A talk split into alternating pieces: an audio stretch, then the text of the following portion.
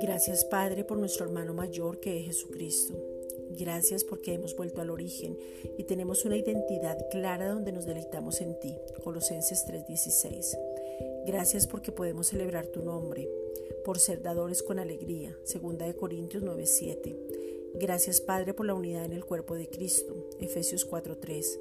Gracias por poder entender el poder de la sangre, la cruz, la crucifixión, la muerte, estar sepultados, la resurrección y la posición correcta que ahora tenemos. Efesios 2.13. Gracias Padre porque creemos en el avivamiento, ese mover que ya empezó en nosotros, centrándonos nuevamente en lo que tú has dicho y que viene para el mundo entero.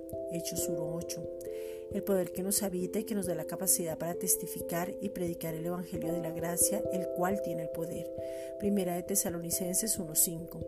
Este Evangelio que viene con manifestaciones de milagros, señales y prodigios, viene lo sobrenatural, el poder de Dios manifestado.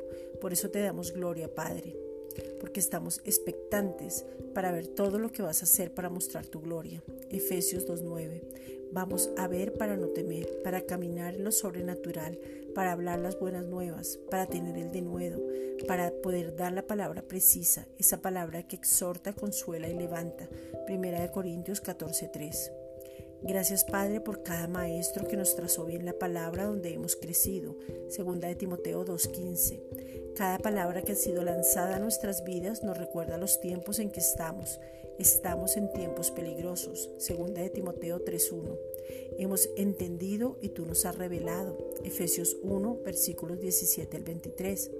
En este momento ha venido una revelación sobrenatural donde podemos tener claro el llamado, la herencia y el poder que nos habita y nos capacita para vivir con sabiduría práctica. Santiago 1.5. Gracias Padre.